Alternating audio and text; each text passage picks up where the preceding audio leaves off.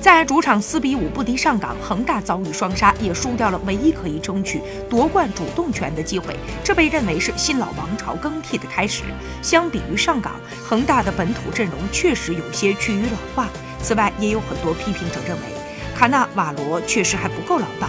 此外，因为被卷入了保级大战，恒大也需要全力以赴到底，维护七冠王的声誉。小克鲁伊夫已经发声，希望恒大能够以同样的力度对待最后两轮联赛。过去七年，恒大在收官战中的成绩仅为三胜两平两负，不过平或负都是在冠军已定的情况下发生的。如果今年卫冕失败，恒大反而会努力争取打赢最后一个主场比赛，这既是尊重球迷，也是自我激励。